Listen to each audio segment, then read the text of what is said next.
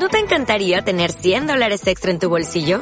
Haz que un experto bilingüe de TurboTax declare tus impuestos para el 31 de marzo y obtén 100 dólares de vuelta al instante. Porque no importa cuáles hayan sido tus logros del año pasado, TurboTax hace que cuenten. Obtén 100 dólares de vuelta y tus impuestos con 100% de precisión. Solo con Intuit TurboTax.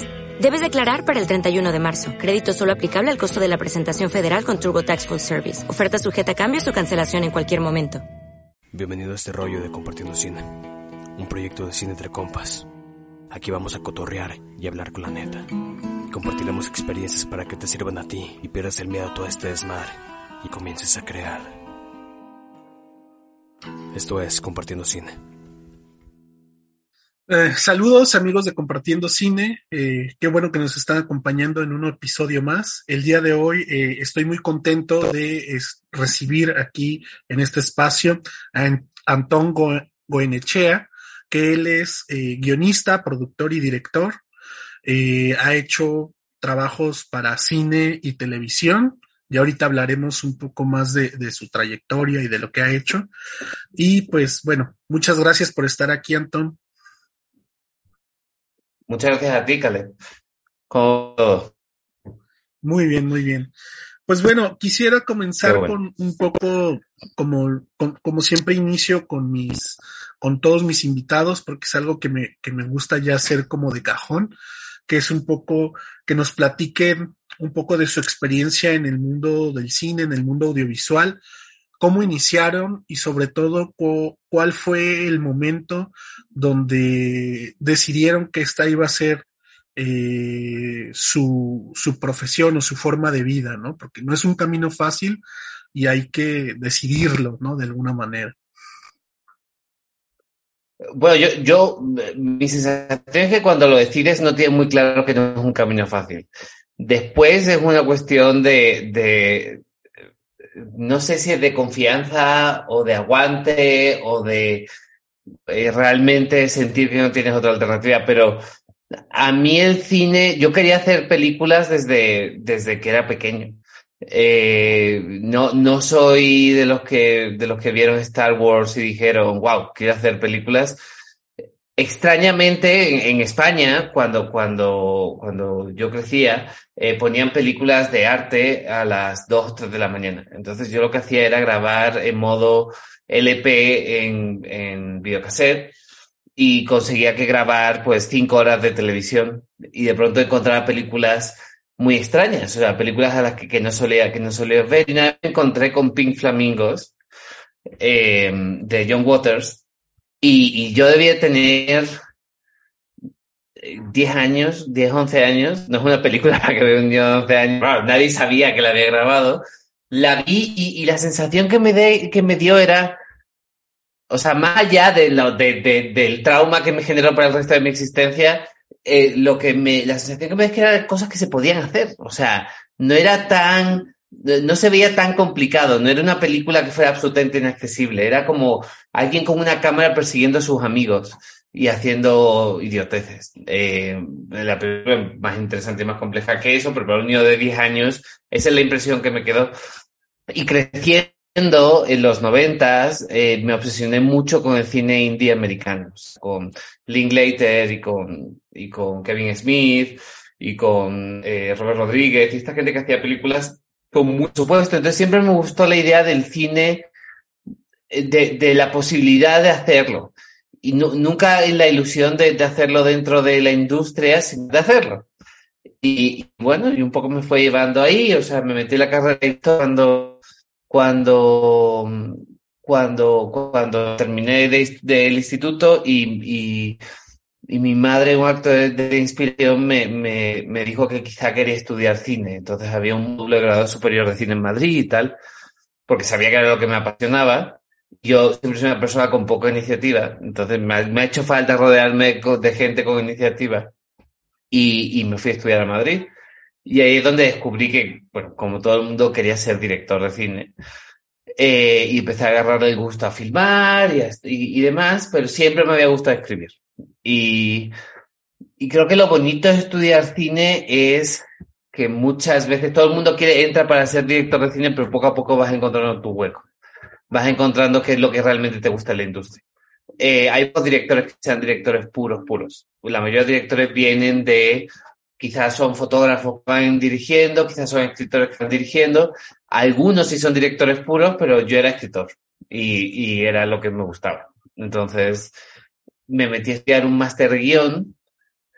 Eh, después de vivir en Londres un año y pico, volví a Madrid a estudiar guion y un poco lo que pasó fue que terminando el máster conseguimos vender un piloto a una de, animación.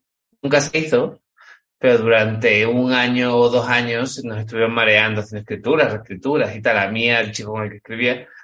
Luego sí trabajo asistente y, un poco crisis del 2008 y acabé yéndome con mi, con mi actual esposa a vivir a la India.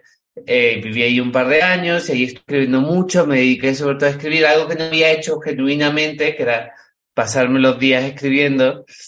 Y cuando llegué a México conocí a, Betty Hinojosa a través de, de a través de, de, Guillermo Garza, de Memo Garza, el fotógrafo, un director de foto. Y de ahí nos fuimos a, em, pues me ofreció que él escribiera una película que fue Paraíso Perdido y fue la primera película que, que escribí. Y así es como un poco arrancó, arrancó la, arrancó la industria, pero un poco siento que la lección que yo aprendí de, eh, que, quizás sea interesante para la gente que quiere dedicarse a vivir, es que muchas veces la mejor forma de entrar no es pasear tu guion y esperar que te lo compren, sino encontrar a alguien que necesita que le escriban la película que ellos quieren hacer. Eh, y, estar disponible para eso, tiene que altura de las circunstancias, pero estar disponible para eso muchas veces es la puerta de entrada a la industria poder eh, eh, ponerte a disposición de la gente que sí puede hacer cine, porque al final es una cuestión de acceso.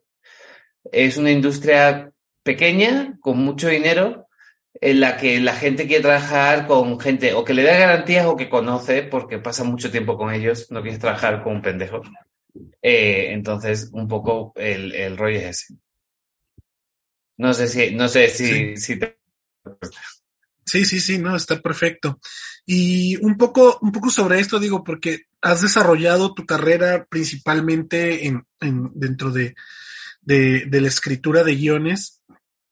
Y, y quería eh, un poco viendo, porque siempre cuando hablo con, con guionistas, que, que, no, que he tenido algunos pocos, cada quien tiene su, su experiencia, ¿no? Dentro de la industria. Y algo que es, que es real, o por lo menos que algunos me han dicho y, y que yo, yo, he, yo he visto desde, desde mi lado, ¿no? Igual tú nos contarás tu experiencia, es un poco el tema de que el guionista siempre queda como muy en segundo plano, ¿no? Normalmente siempre se le da más preferencia o más laureles o lo que se pueda decir alrededor de, la producción a un director, incluso a un productor, y normalmente eh, no se, busca se busca poco o solo para cosas muy específicas a los guionistas, y como dices, ¿no?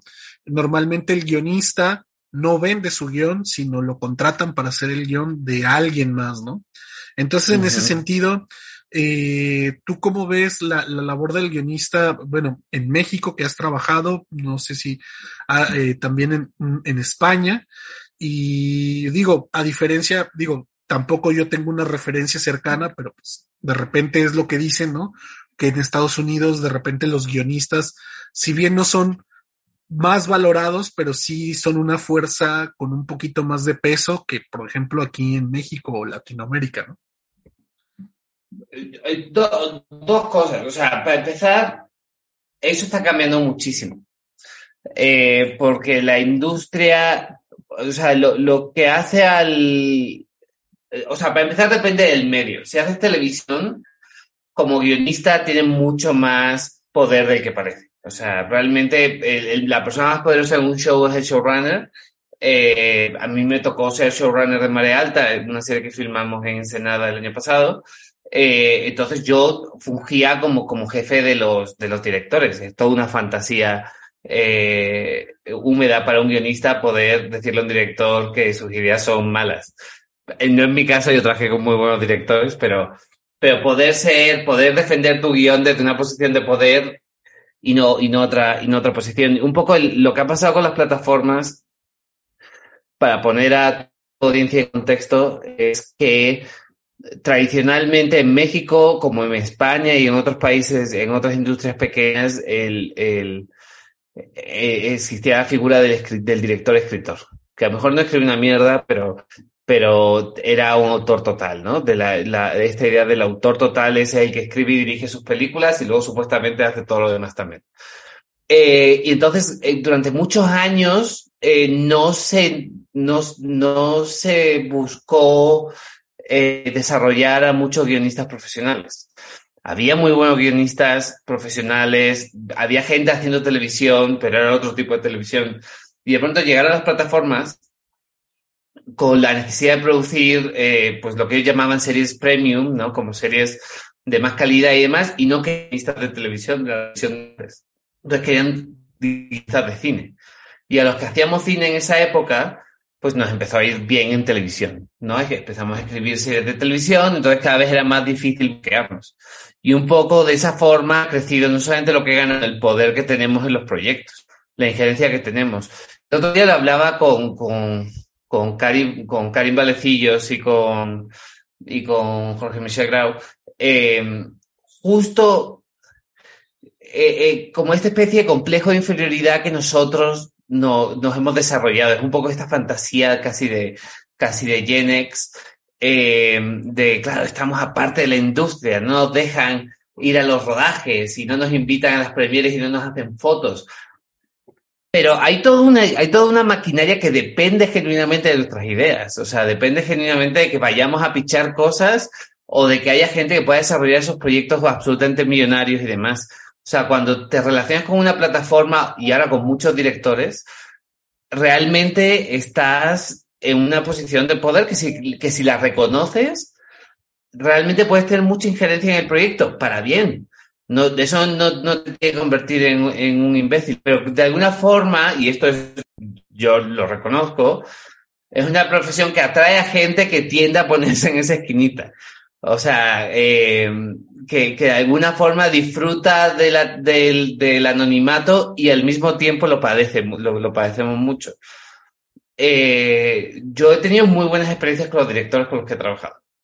Eh, y, y, y en el cine, quieras que no, sobre todo en industrias pequeñas, el director hace mucho trabajo. O sea, no es solamente alguien que contratan que va, hace su plan de rodaje, va a filmar y tal. Es, el director es un productor, es un tal, y al final se convierte. Y sobre todo tiene una, una visión específica en la traducción del, del, del guion. Yo no, no lo, yo no considero que el director sea un autor total. Eh, creo que tanto los guionistas como los músicos, como, como, como los actores, todos participamos en el proceso, en el crecimiento del producto. Para mí el cineasta total es el editor, la verdad, es el que acaba creando la, el producto final, el que nos hace quedar a todos bien, o sea, no solamente a los actores, al guionista, al guionista le puede caer un premio porque por una idea que tuvo el editor en la sala de edición al director le va a arreglar un montón de pedos de, de, la filmación. Entonces, yo, yo evitaría pensar en esos términos y sobre todo eh, sentirnos acomplejados porque la industria nos trata mal, porque ah, por lo menos nosotros nos tenemos que pasar cuatro meses en un set, que al principio está chingón, pero luego, pues, luego te que tirar de una, de una azotea. Pero sí, Claro, Está bien, tío. Claro. Esto lo hacemos porque nos gusta, tío. Y si al final consigues ver algo que escribiste en la pantalla, es increíble. O sea, aunque salga mal. Es, es, es increíble. Entonces, yo, yo intento ser muy positivo en ese sentido. Y me gusta mucho colaborar, además. Me claro. disfruto mucho de la, del diálogo con el director, de entender qué es lo que quiere. Incluso si es un guion original mío, eh, entender, o sea, eh, trabajar en contra del director es tirarte, es pegarte un tiro en el pie porque luego él puede hacer lo que quiera en el set. Y si, y si, y si tú no eres parte de ese proceso, ahí es donde va a meter la pata y es donde va a cagar la película. Eh, pero yo lo que le recomiendo a la gente que quiere ser guionista es que entiendan cuál es tu espacio creativo en la película. Y tu espacio creativo, en mi opinión, es la construcción del edificio narrativo de la película. La construcción de los, de los personajes, la, la, la generación de los diálogos y demás, crear el lenguaje visual de la película desde el guion, que creo que las escuelas de cine nos, nos, nos, intentan lavar la cabeza para hacer que escribamos guiones que sean como muy eh, que sean básicamente diálogos para no ofender a los directores. Y, cuando los directores en realidad nos ofenden. O sea al director le estás haciendo parte del trabajo si le dices cuál es el punto de vista de la escena si le estás planteando dónde arrancar y cómo moverse. Ellos, ellos o sea, van a hacer mucho mejor su parte de la chamba si, si el guion tiene cues visuales. Entonces hay muchas cosas que puedes hacer como guionista y luego sentirte orgulloso de la, de la película. No te van a ir a entrevistar en, en Ventaneando, o sea, porque tampoco, pero, pero para eso, si quieres hacer eso, tío, dedícate a dirigir o convertirte en actor. Claro. Y, y también un poco en ese, en ese sentido, eh, ¿cómo ves el, como guionista tener, eh, vaya, ¿Cómo ha cambiado, un poco mencionaste un poco esto, ¿no? ¿Cómo ha cambiado eh, la manera en cómo la industria se, se ha movido a partir de, de, las plataformas, ¿no? De Netflix, que de repente van llegando otras y están invirtiendo gran cantidad de dinero en, en, Latinoamérica y en México específicamente. ¿Cómo, cómo cambia un poco el paradigma del, de la producción, ¿no? Donde a lo mejor antes el jefe era el productor y a veces el productor también era el director. Este, ahora, ¿cómo, cómo, ¿cómo cambian las cosas para, para los guionistas? Bueno, eh, para empezar, o sea, cuando trabajas con una plataforma eh, y eres guionista, este, eres staff en, una, en un cuarto de escritores y demás, la gente que toma decisiones está muy lejos de ti. O sea, realmente te sientes casi como una especie de monje. Estás en el cuarto de escritores, que es una experiencia más bonita para un escritor. Es, eh, y tienes con el head writer, o si te toca ser, eh, o sea, jefe de escritores, eh, tienes relación con el showrunner, los productores y la plataforma, y si te toca ser eh, showrunner y escritor, pues te toca tener relación eso con el productor, ser jefe de los directores y tener un diálogo más directo con la plataforma. Eh, realmente lo que pasa, claro, es como es trabajar para una corporación eh, cuando trabajas para una plataforma. Eh, y depende de la plataforma, están estructuradas de formas distintas. lo que ha cambiado de antes, a mí me gusta mucho hacer cine porque creo que tengo un diálogo directo con la gente que puede tomar las decisiones finales, o sea, con el productor y el director. Entonces tú cuando estás escribiendo, tío, puedes tener una llamada con ellos, y llegar a una decisión y eso es lo que se va a quedar y eso es lo que se va a filmar y luego cuando si tiene algún problema lo van a cambiar, pero no trabajas para, para, un, para una corporación o para un estudio y demás.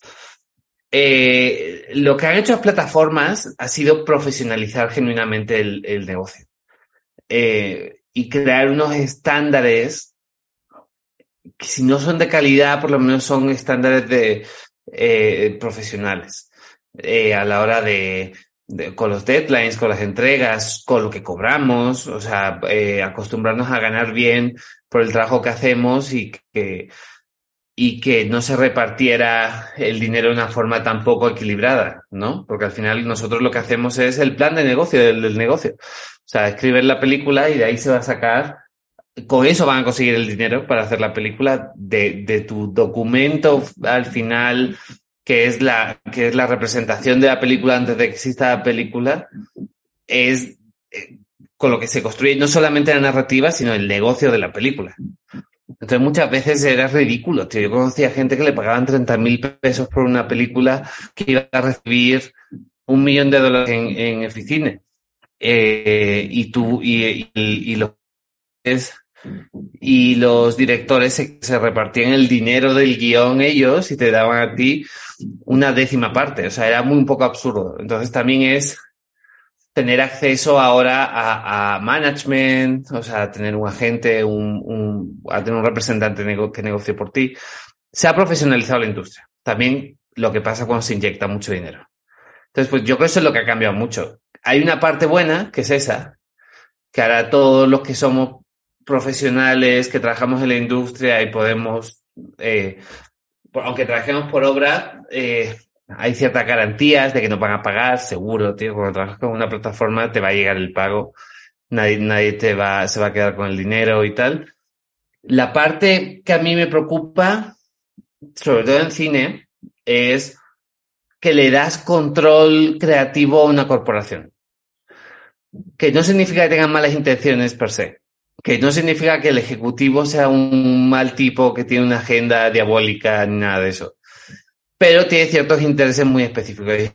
Eso creo que sí puede afectar al contenido de las películas, de que ciertas películas se pueden arriesgar más, de que ciertas películas de plan nunca van a conseguir financiación para, para existir, o, o, peor todavía, si llegan a existir, no van a existir los espacios para, para, para que se expongan.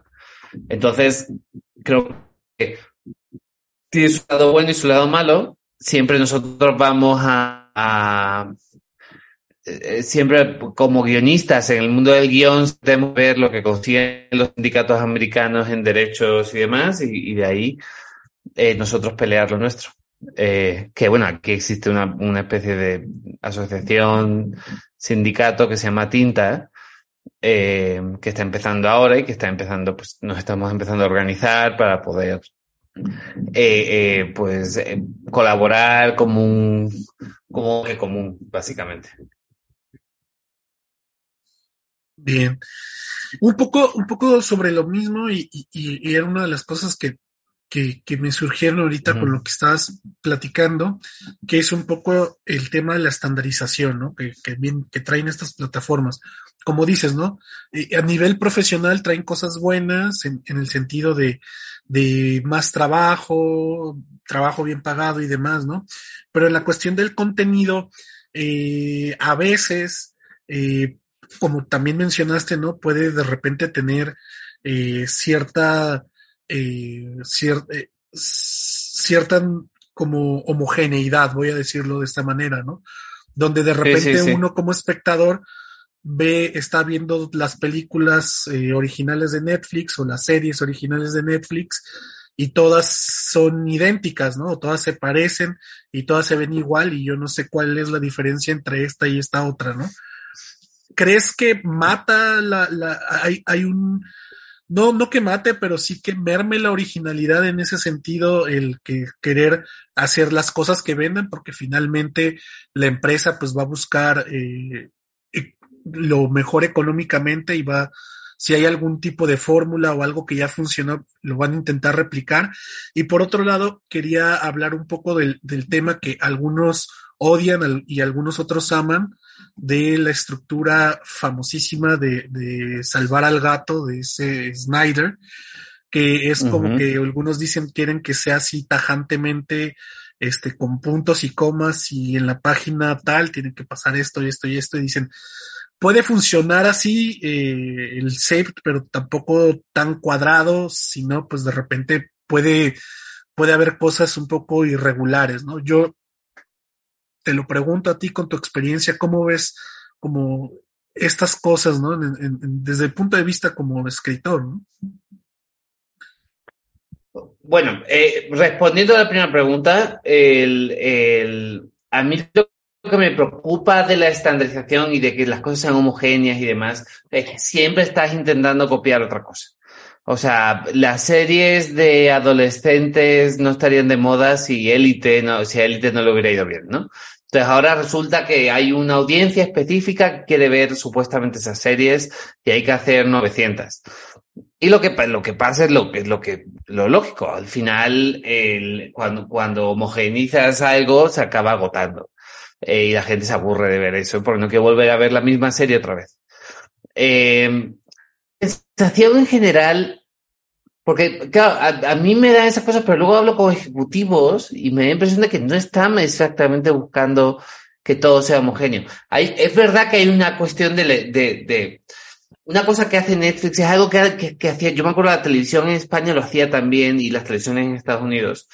Eh, ellos tienen que crear su propio look, ¿verdad? O sea, ellos crean su propio, su propio look que, que significa que las cosas se vean de una forma muy específica, ¿no? A veces eh, eh, me acuerdo que en España eh, Telecinco y Canal Plus bajaban mucho el umbral de negro, entonces todos los negros estaban, eran muy, eran muy densos en la, en la, en la pantalla, eso se veía como muy sofisticado en los noventas y tal. y las televisiones autonómicas eran, se veían como más lechosas, ¿no? Porque lo que hacían era, sea, y realmente era una decisión de imagen de cómo querían que se vean los productos de su, de su, de su canal. ¿No? La, Netflix, que tiene un algoritmo, o sea, que al final generaron la plataforma que funciona, que, que con el reproductor más eficiente, eh, también ha creado una especie de estándar, siento que es lo que funciona muy bien a ellos para, para poder hacer el streaming. Eh, entonces es muy difícil Netflix muchas veces proponerles looks distintos, ¿no? Por ejemplo, eh, nosotros en Marea Alta usando, dejaron eh, filmar en 285 eh, y con un look muy oscuro y muy, y muy tal. Y grabamos en 2K, pero en Netflix te obligan a hacer las cosas en 4K para poder sacarlas en, en, con cierta estandarización. Luego les importa que se vea todo, porque al final se ve es televisión y no sabes nunca y no estás seguro de cuál es la calidad de la televisión de la que se va a ver. Y al final esas cosas acaban afectando un poco la idea, y creo que eso ha pasado siempre a, lo largo de la historia del cine y la televisión, es cómo usar esas limitaciones a tu favor creativamente. Eh, porque ellos no están, no están en contra de eso. O sea, nunca te vas a encontrar una, una nota de un ejecutivo que diga, puedes escribir esto, pero que sea peor. O sea, podrías escribir esto que sea como más, como más aburrido y más cursi. O sea, podrías hacerlo nunca, o sea, esa gente también quiere que las cosas estén bien, o sea, no, está intentando sabotearse. Entonces, un poco es como darle la vuelta, proponer cosas, pichar las cosas e intentar que ellos se arriesguen. Pero eh, sí es verdad que, que, es tan complicado llegar que, que a mucha gente, la gente se vuelve muy conservadora a la hora de pichar eh, no solamente ideas eh, narrativas, sino ideas visuales, por miedo a que le digan no. Una especie de círculo de, o sea, como una especie de círculo vicioso de mediocridad, quizás. Eh, que, es una palabra muy fea y quizás no es exactamente eso, porque hay muy, hay muy, poca gente mediocre que llega a hacer cosas, pero, pero sí, o sea. Y luego también es verdad que en la televisión, por ejemplo, eh, a veces prima la imagen, pero la mayoría de veces no. O sea, las cosas se ven bien porque están filmadas por profesionales, con, con una Alexa, con unos lentes Cook o Panavision que se ven increíbles, eh, y el tipo que graba el sonido lleva 20 años haciendo eso, el diseñador de... Todo el mundo sabe hacer su trabajo. Pero, pero eh, tu pelea en televisión, por ejemplo, es contra el tiempo. O sea, tienes quizás cinco o seis días para filmar un episodio si bien te va. Eh, y ahí tienes que hacer un plan de trabajo y un plan para poder filmar. O sea, hay muchas cosas que tienen que ver con, con el propio medio que hace que te acostumbres a, a, a quizá productos un poquito menos visualmente menos sofisticados, narrativamente menos, menos interesantes y demás. Pero yo creo que por ahí también tiene que ver con el volumen, siento. Hay que producir mucho muy rápido, ¿no? Eh, si, si vas a filmar una telenovela de 50 capítulos, aunque tenga seis meses, o sea, estás filmando, puedes estar filmando un capítulo cada tres, cuatro días, tío. Eh, o sea, eso es, ponme dos cámaras y vamos a filmar lo más rápido posible, pero cuando las escribes tienes que, tienes que, que entregar cuatro o cinco capítulos por semana. Entonces, eso inevitablemente va a afectar al, a, la, a, a, la, a la calidad final del producto, pero priman otro tipo de cosas que creo que también se pueden, que también se pueden disfrutar. Y la segunda pregunta que me hiciste. Ok, entonces, este, eh, me ibas a comentar acerca de, de, de, lo que piensas o cómo ves esta, ¿cómo decirlo? Eh, esta, voy a decir como obsesión por querer tener el save the cat, pero como a rajatabla, ¿no? Que no se salga ni un centímetro de, de la estructura, ¿no? Ya. Eh, fíjate que yo, yo me da la sensación de que el set de cat está pasando de moda. Eh, que cada vez es menos, menos relevante. Es una cosa. Save the Cat no es.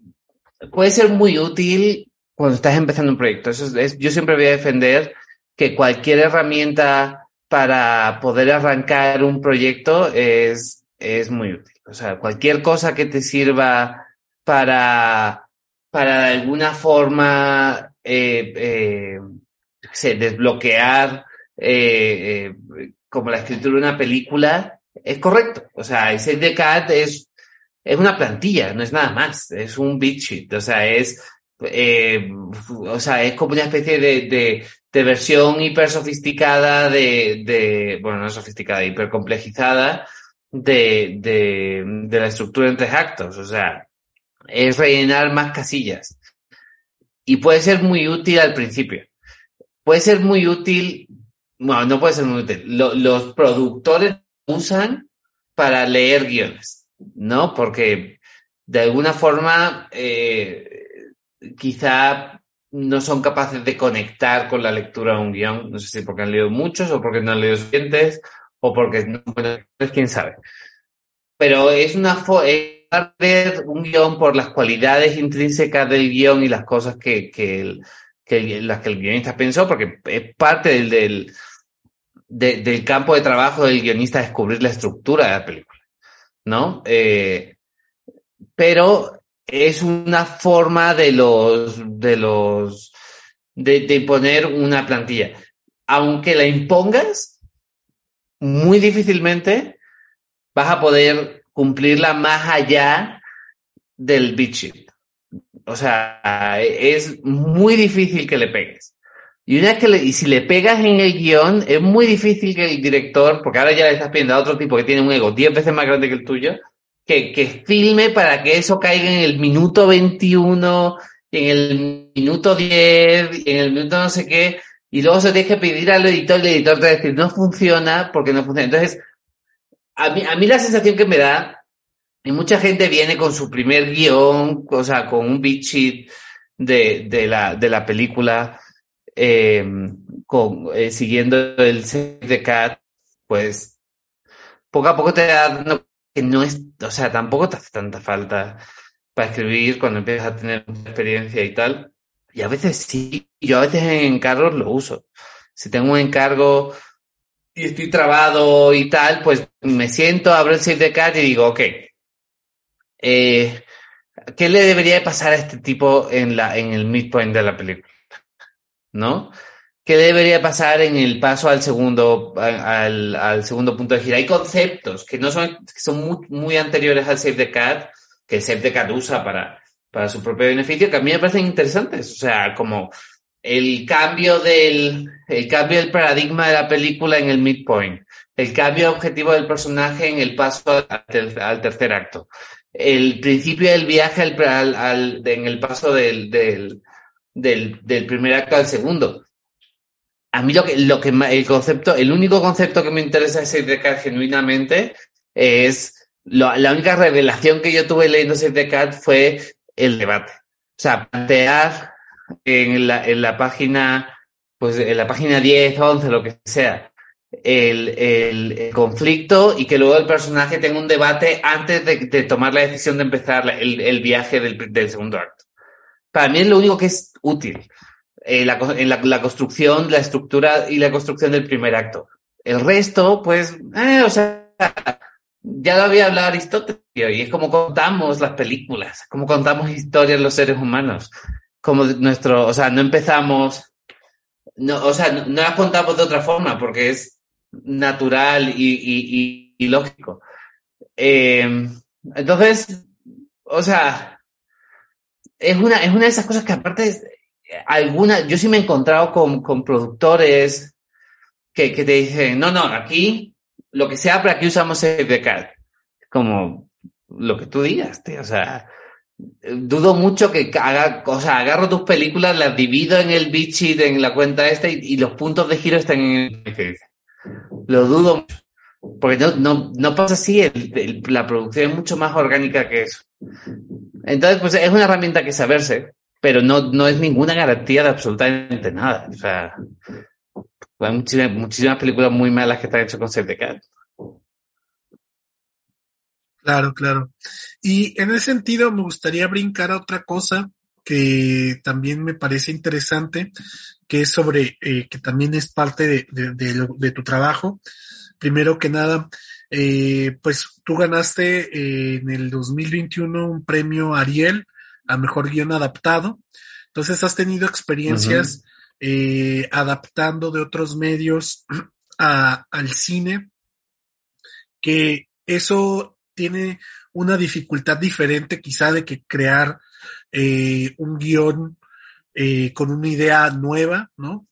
Y también eh, en el caso de la serie de Luis Miguel, estás tomando, estás adaptando, ¿no? Una biografía o algo biográfico y se está dramatizando, ¿no? Entonces, primero comenzar un poco con qué diferencia hay, yo, y, y que nos cuentes tú desde tu experiencia, qué diferencias hay entre crear un guion con una idea original, puede ser tuya o de algún productor o director y colaborar y tomar de referencia algo de literatura, una obra de teatro, una novela y demás y adaptarla, ¿no? ¿Cuáles son, qué, procesos son diferentes y, y, cómo cambian las cosas, ¿no? El primer, lo primero que es distinto es que te tienes que leer un libro, analizar el libro eh, y luego un poco pensar en cómo eso puede ser una película. Eh, una vez que has hecho ese trabajo, el libro te da muchas de las cosas que te tienes que inventar en una película original, ¿no? Te da personajes, te da una trama, te da sobre todo el tema central de la, del libro, que es una cosa que yo creo que es lo más importante, el libro, la película, la obra de teatro, el artículo, lo que sea. O sea, lo primero, lo primero que tienes que llegar es al tema, porque eso es lo que tienes que traducir en la película. ¿No? ¿De qué va este libro? Porque nunca vas a, o sea, es imposible genuinamente que todo lo que sale en el libro salga en la película. Entonces, ¿qué es lo que, qué es lo que a la gente le gustó de este libro? ¿Por qué merece la pena adaptarlo? Eh, y eso es lo que tienes que descubrir, eso es lo que tienes que encontrar. Y un poco usando los personajes de la película, un poquito del libro, eh, un poquito llegar a ese mismo, a, la misma conclusión, el mismo tema. A veces a temas, a, conclusiones distintas. Pero lo que, a lo que a los autores les gusta hablar, llamar el espíritu de la novela, yo creo que va muy centrado, o sea, es la tesis, ¿no? Es la tesis del, del autor, es la, es el tema y su conclusión sobre ese tema. Eh, entonces, lo que, te, lo que te va a dar el libro es un universo, es un tono, es uno, son unos personajes y, y a veces escenas interesantes como eh, eh, dinámicas entre personajes y, eso es lo que vas a usar para poder adaptar la película, para poder adaptar el libro en una película. El, el, el, el rollo es, y esto me pasa siempre, es cuánto tiempo vas a tardar en agarrar, leerte el libro y tirarlo a la basura. Eh, ¿Cuánto tiempo vas a tardar que el libro deje de tener injerencia sobre la película, más allá de, de, estos temas que ya están, que ya los, que ya los has interiorizado como escritor, ¿no? Porque eh, a mí me pasa que cada vez que me toca adaptar, que me toca adaptar varios libros, eh, la primera versión siempre se parece mucho al libro. O sea, siempre es como una versión, como una especie de resumen del libro. Y lo que me suelen decir los productores los directores es, ok, ahora haz la película. O sea, haz, haz, otra cosa. Haz lo que sea que, que, que, es especial porque, ok, ya cumpliste con, con, te sabemos que te leíste el libro. Eh, y entonces ya toca eh, empezar a olvidarte del libro. Porque ya ese trabajo de descubrir de lo que iba ya lo tienes, entonces pues ya te pones a hacer la, la, la película del libro. Muchas veces es mejor alejarse del libro porque tampoco quieres que te comparen con el libro. O sea, porque, o sea, pues si no ya es que está mejor el libro o la película. Es una tontería. Una cosa es un libro y otra es una película. Tu relación con un libro siempre es mucho más profunda porque, como dice Stephen King, es un acto de telepatía, ¿no? La, la literatura es el único acto de, telepatía en la que el autor está hablando dentro de tu cabeza, ¿no? El, cine no es eso, el cine, el, cine no te exige el mismo trabajo que te exige un libro, ¿no? No es una, es una es que experiencia pasiva, no es una experiencia activa. Entonces, partiendo de eso, cuanto más te alejes de ciertas cosas del libro, mejor, porque nunca vas a conseguir, nunca vas a conseguir eso.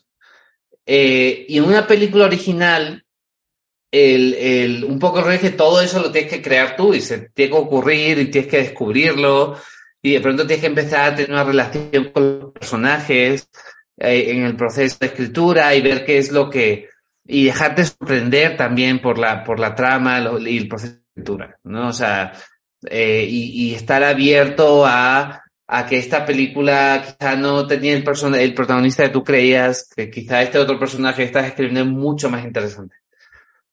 Curiosamente se parece más al proceso de creación de un libro. O sea, eh, eh, es un rollo mucho más orgánico y una cuestión de diálogo con la historia. Eh, entonces, yo, yo creo que básicamente estas son las diferencias.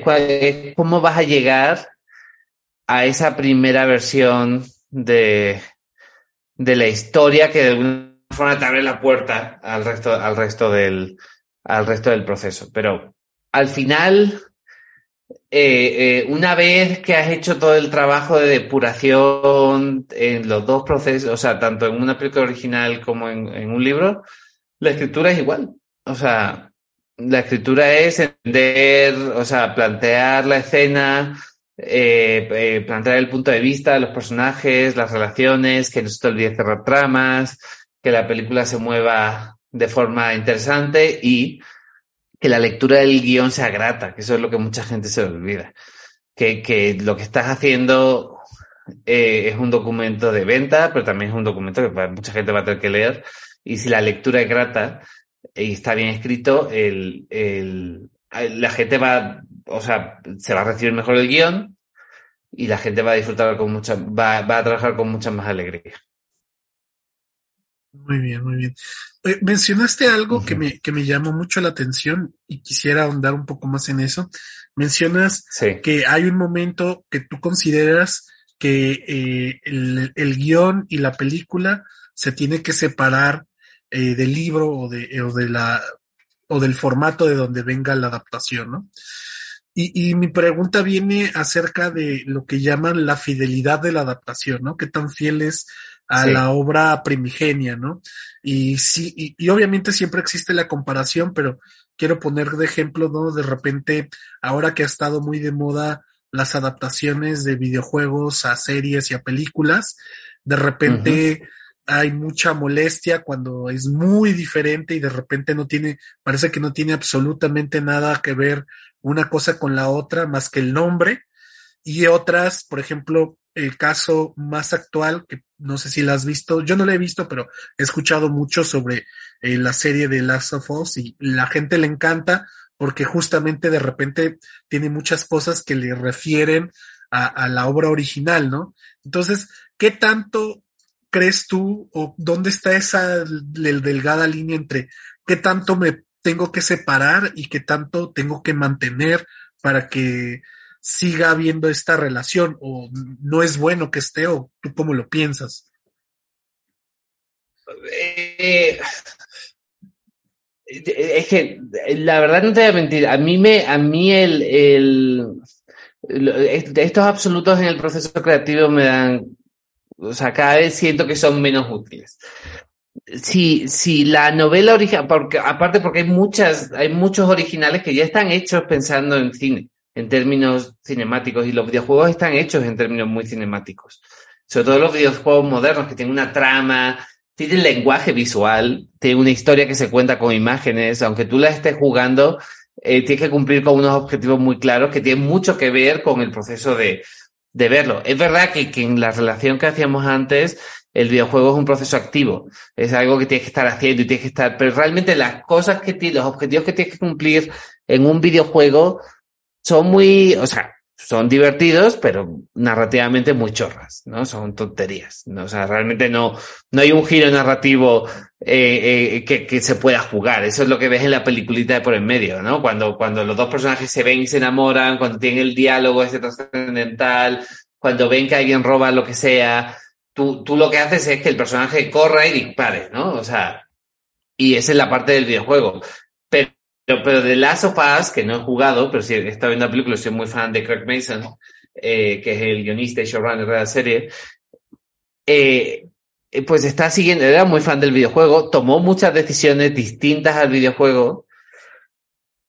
Eh, no sé, o sea, cada vez, cada vez me da más la sensación de que se puede crear la idea de que algo es malo o de que algo no funciona por un tweet de alguien que se ofende porque jugó el videojuego y ahora quiere ver la, el videojuego en película. O que, o leyó la novela que ver la, la novela en película.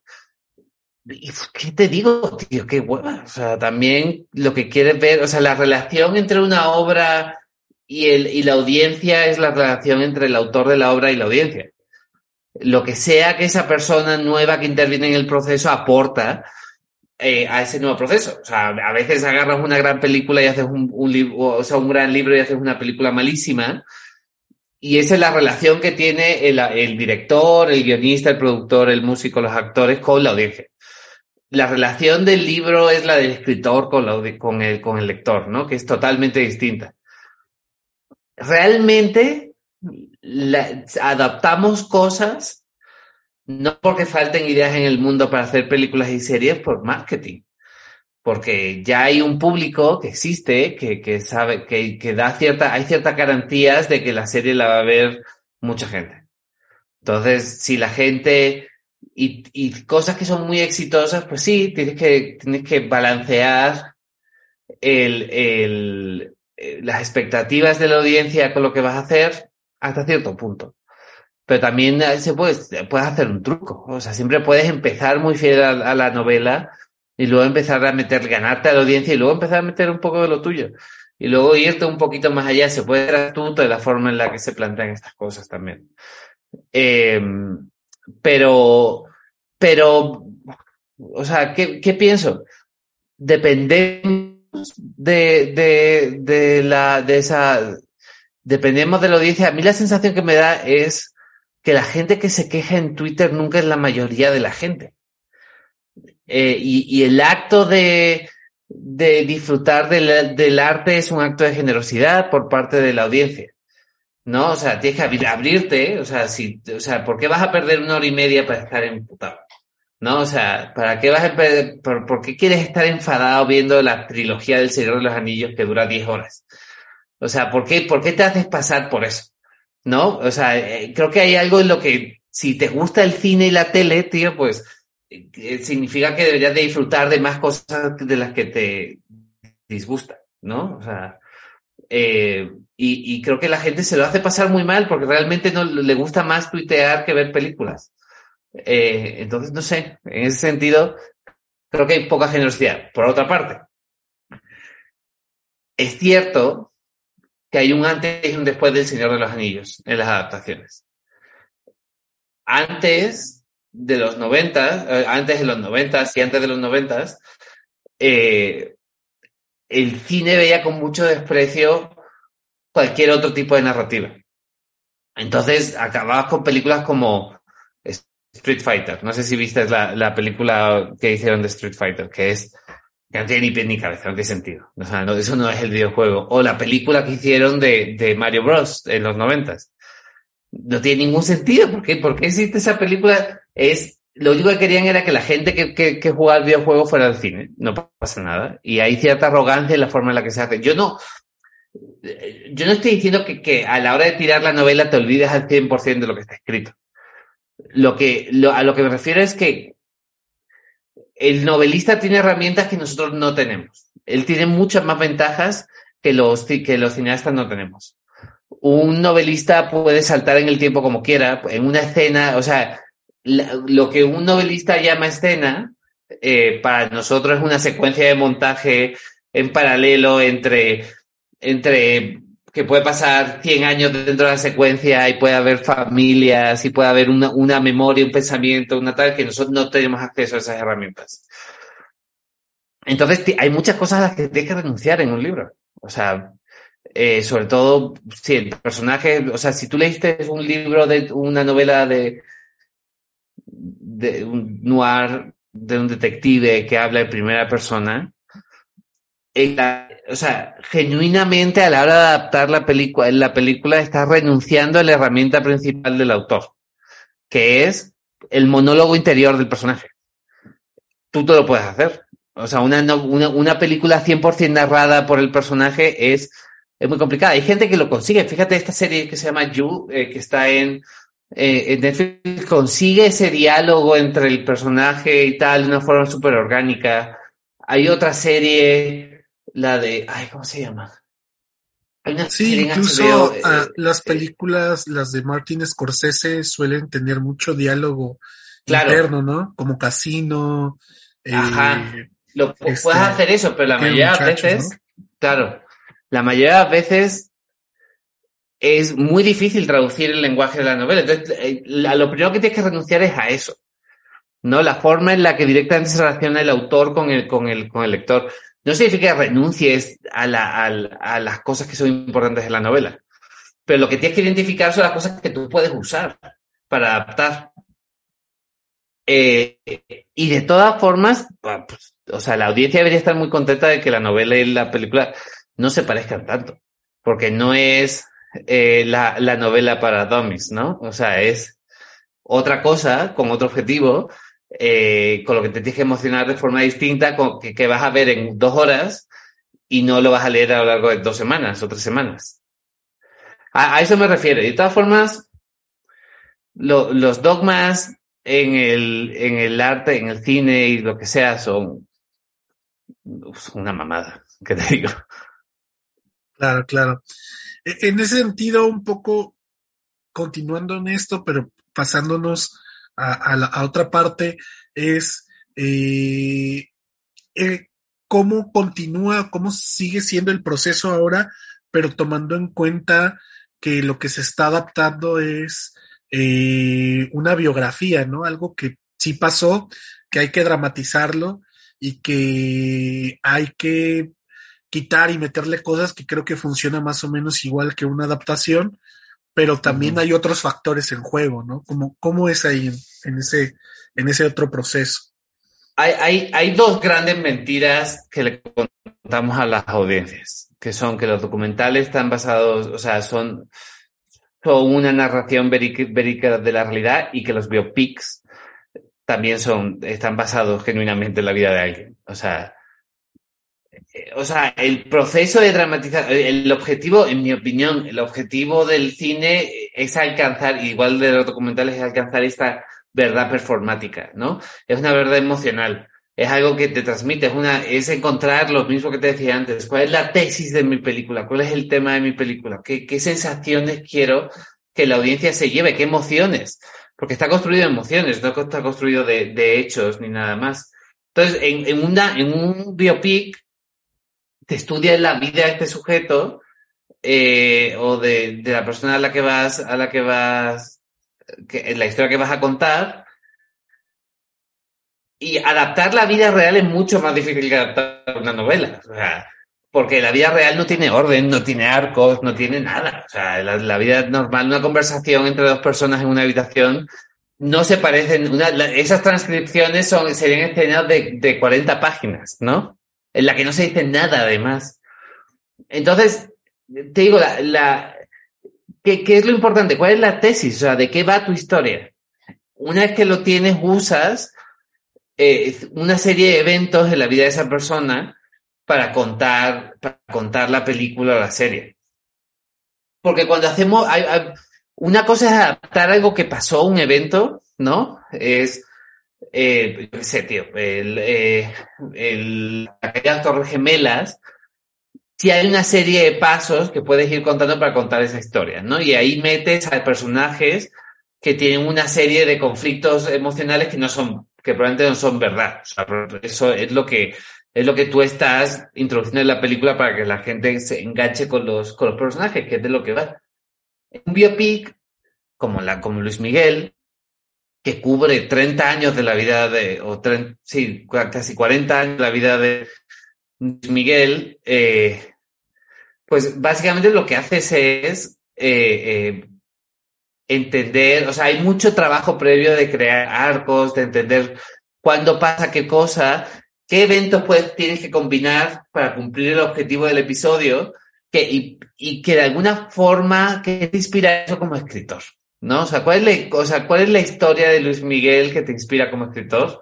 Que vas a contar a lo largo de tres temporadas y vas a usar distintos eventos de su vida luego muchas cosas inventadas. O sea, como un 60, 70, 80% de relleno, que son cosas que, que, son las cosas que son interesantes, que son lo que unen estos pequeños eventos en la vida de, del sujeto en cuestión. Es verdad que nosotros contamos historias y construimos recuerdos a través de narrativa. Entonces, incluso cuando entrevistas a gente que pasó, que convivió con, con, con el sujeto del que, vayas a, del que vayas a hacer la historia, te van a contar la historia, te van a contar historias. Te van a contar historias con arcos, historias con, que están muy limpias y muy claras. Me fui, le dije no sé qué, y entonces al día siguiente apareció y me dijo no sé cuándo, pero ya estamos, porque es, es lo que hacemos para comunicarnos, contar historias y las adaptamos. El proceso solo de, de adaptar, eh, no sé si a ti te pasa, a mí me pasa mucho. A mí me pasa algo y lo cuento 50 veces a distintas personas hasta que esa historia está perfectamente pulida y, y, y la puedo contar así, ¿no? Y, y eso lo hacemos naturalmente. Pero para hacer eso, estamos haciendo, estamos empezando a quitar muchas cosas, a simplificar personajes, a quitar a ese tipo que está, que estaba en el fondo de la historia, que igual no me interesaba mucho. Eh, a, a, hacemos ese proceso, es inevitable. Entonces, el proceso de hacer un biopic es muy parecido. Es convertir todas esas historias que nos contamos, pegarlas, intentar convertirlos en una película o un capítulo de televisión. Eh, entonces, sí, o sea, el, el, que, ¿a qué te enfrentas? Eh, a que mucha de esa gente existe de verdad. Eh, y muchas veces eh, lo que sea que estás diciendo puede afectar a la vida de alguien que existe de verdad. ¿No? Entonces tienes que, tienes que ser responsable. No va de. O sea, no es. El arte no está por encima de la vida, ni el cine, ni la tele, ni nada está por encima de la vida de la gente. Entonces tienes que ser responsable con eso. Eh, y que luego te puedes enfrentar, pues a mí me pasaba, a mí muchas veces me escribían fans de Luis Miguel y yo era un, este, yo estaba, yo era un, uno de los escritores del equipo. Para decirme, bueno, es que si le hubieran preguntado a las fans, este capítulo no hubiera salido así. Era como, a mí que me dice, yo me leí el libro y hablé con gente, todo el mundo va a tener una opinión sobre, sobre eso. Y, pero bueno, yo, yo creo que ese es el, es el proceso. O sea, ese es el proceso de ficcionalizar, ficcionalizar, es el mismo de todo, la de construir una narrativa que tenga sentido, que funcione, que tenga un tema y que, y que se pueda, sobre todo, muy importante para los escritores, que se pueda filmar, que se pueda ver en una pantalla. Eh, y que, y que de alguna forma te mueva a través de imágenes. Pero sí. Claro, claro. Eh, bien, eh, a, otra, a otras cosas que, que, que, hay aquí para pasar a otros temas, eh, me gustaría platicar un poco de, de, tu podcast. Tú tienes un podcast donde hablan también sobre guionismo, sobre algunas otras cosas. ¿Cómo empieza esta, esta idea? ¿Por, por qué, qué, te motivó a hacerlo? ¿Con quiénes lo estás haciendo? ¿De qué va un poco esto, no? Pues, el, eh, como la mayoría de los podcasts empezaron en la pandemia, eh, fruto de, pues, fruto de, realmente la, de, hicimos una lectura, para ponerte en contexto, cuando, empezó la pandemia, incluso un poquito antes, Jorge Michel Grau, el director eh, con el que Rida, eh, organizó un colectivo de guion, ¿no? Para tallerear guiones por Zoom y vernos ¿no? Y poder trabajar en proyectos juntos y demás. Y invitaron a unos, invitamos a unos cuantos guionistas a participar en eso. Eh, ahora mismo somos eh, Jorge Michel Grau, Karim Valecillos, eh, Josh Candia, Alo Valenzuela y yo, ¿no? E invitamos a otros guionistas que entren a hacer capítulos con nosotros, también para, para, presentar a la gente y demás. Y yo creo que todos teníamos como la misma influencia de un podcast muy famoso también de guion eh, estadounidense que es que se llama eh, Script Notes, que lo hacen John August, que es el guionista de, de Big Fish, y eh, Craig Mason, que es el guionista de Last of Us y Chernobyl, y, y básicamente la función de ese podcast nos interesaba, era informar a la gente sobre cómo funciona la industria del guion, eh, o sea, la industria del cine en relación al guion, como no solamente hablar de cosas específicas de guion, eh, de, técnicas, sino también de, pues eso, o sea, como que qué es ser un guionista profesional, ¿no? Eso es lo que nos interesaba hacer. Y no encontramos nada en, en, en Latinoamérica que, que hablara de eso en un tono un poquito más, más cercano. Eh, entonces, eso fue, esa fue la motivación para empezar a hacer el podcast, pero en el fondo es una especie de terapia. Eh, para poder, para poder quejarnos y poder, y poder hablar de eso, de las cosas que nos molestan. Eh, poco a poco, gracias sobre todo a Karin, eh, estamos intentando ser más positivos en, el podcast y que la gente, pues, es una profesión muy bonita la que tenemos y que, que la gente, porque resultó que pues, hay un, hay bastante gente, entre comillas, que no, que nos escucha, entonces pues empezamos a tener una relación interesante con la audiencia y también nos da la posibilidad, pues un poco de lo que tú haces, de hablar con otra gente de la industria y, expandir un poco nuestros, nuestro círculo y nuestro conocimiento y reflexionar sobre cosas relacionadas con lo que hacemos sin que sea quejarse, quejarse. Porque creo que muchas veces cuando estamos solos, lo que te decía al principio, somos, somos, o sea, hemos impuesto este complejo de inferioridad en nuestro, en la personalidad del, del guionista, entonces nos sentamos y empezamos a quejarnos de los productores y de las notas que me hicieron, y este tío es un pendejo, este no sé qué, y este no sé cuánto. Entonces, en lugar de hacer eso, podemos hablar de por qué nos gusta el escribir, o sea, qué es lo bonito de, de, de esto. Y, y, y yo creo que es la razón por la que seguimos haciendo el podcast. Acabamos de grabar nuestro capítulo 50, que salió la semana pasada, y que precisamente es sobre, sobre, sobre el amor al podcast. Eh, al podcast falso, el amor al guion. Entonces sí, por eso, ese es el, ese es un poco la idea de ese podcast. Va muy bien, muy bien. Bastante, bastante interesante.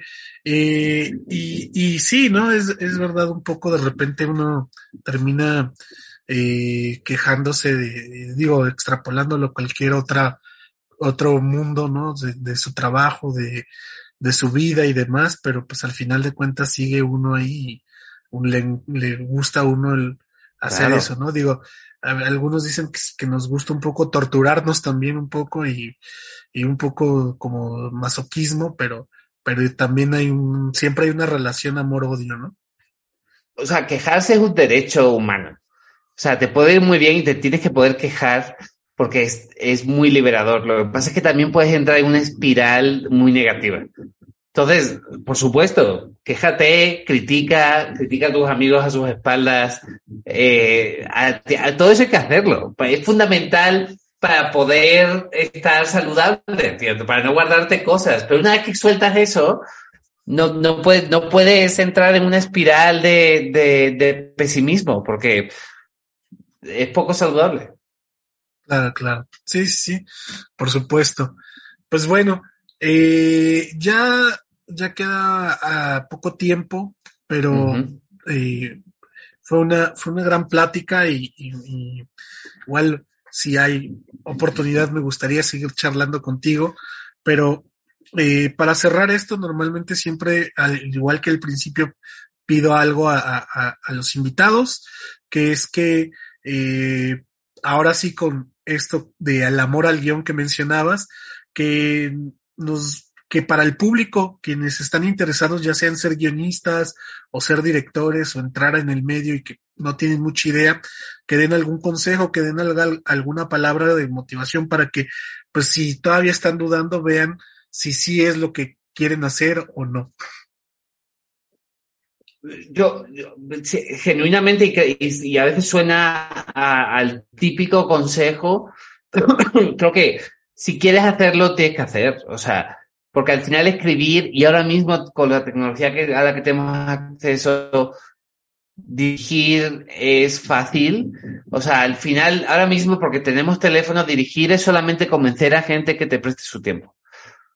Eh, y empezar a, a, practicar y si cuando terminas algo te hace sentir increíblemente bien, cuando terminas un guion, si consigues escribir un, escribir un largo o una serie muchas veces es una mezcla de experiencia, quizá talento, no, eso no, no lo tengo tan claro, pero sobre todo de, de aguante y de, y de cumplir y de terminarlo y escribir todos los días y de hacerlo. Hacer un corto, una peliculita es lo mismo.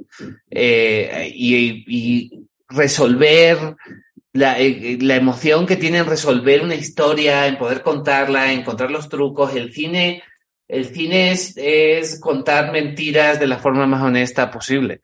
Eh, y si eso te emociona y te hace sentir bien y, y, y pues eso es lo que tienes que, eso es lo que tienes que perseguir. Si no, si te da muchísimo tedio, muchísima hueva y te parece interesante porque, porque está cool, eh, pues igual te puedes meter, creo que se gana mucho más dinero siendo TikToker. Eh, pero hazlo porque quieres y una vez que estás dentro, te conviertes, convertirse en un profesional es una cuestión de práctica. Y es una cuestión de estar en el sitio correcto y de, y de permanecer. No hay un tren que pasa y es tu única oportunidad que se te escapa. O sea, las oportunidades se escapan y vuelven a aparecer. O sea, hay que estar presente, hay que estar preparado cuando llegue la oportunidad. Hay que, tienes que haber escrito guiones para el día en que te digan que te van a pagar por uno. Eh, tienes que haber hecho muchos cortos y, mucho, y haber estado en sets eh, para el día en que te ofrezcan dirigir una película. Eh, y estar preparándote todo el tiempo y no desanimarse, tío, porque si estás en el sitio correcto, la oportunidad va a llegar y si no llega, pues tú te la haces. Pero hay que tener, es una, es una profesión en la que la esperanza es muy importante. Entonces, eh, yo invito a la gente a tener mucha esperanza, a practicar y a disfrutar de la parte de hacer. Eh, porque luego puedes disfrutar de la parte de cobrar, pero eso viene después. Sí, bueno, siempre hay que, hay que tener mucha práctica, ¿no? De, tengo un compañero que habla de, compara un poco el, el guionista o el cineasta con, con un piloto y dice, confías más en un piloto que tiene más horas de vuelo, pues en un guionista o en un director que ha filmado más o que ha escrito más, pues eso te da la práctica, ¿no? Pues bueno, eh, agradecerte tu tiempo, que hayas aceptado la invitación a charlar, ver si habrá oportunidad de charlar también más adelante y eh, pues nada, eh, que todos los que nos escucharon, pues espero que hayan obtenido algunas respuestas o quizá también algunas dudas, ¿no? Eso es.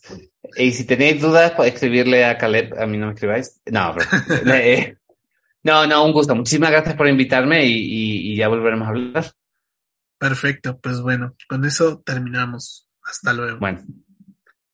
Oh, oh, oh, ¿Necesitas ayuda? En O'Reilly Auto Parts te ayudamos. ¿Necesitas algún consejo? Te aconsejamos. Nuestros profesionales en autopartes están siempre disponibles para ayudarte a encontrar lo que necesites. Excelente servicio al cliente es solo una de las ventajas que ofrece O'Reilly Auto Parts. Los profesionales en autopartes. Oh, oh, oh,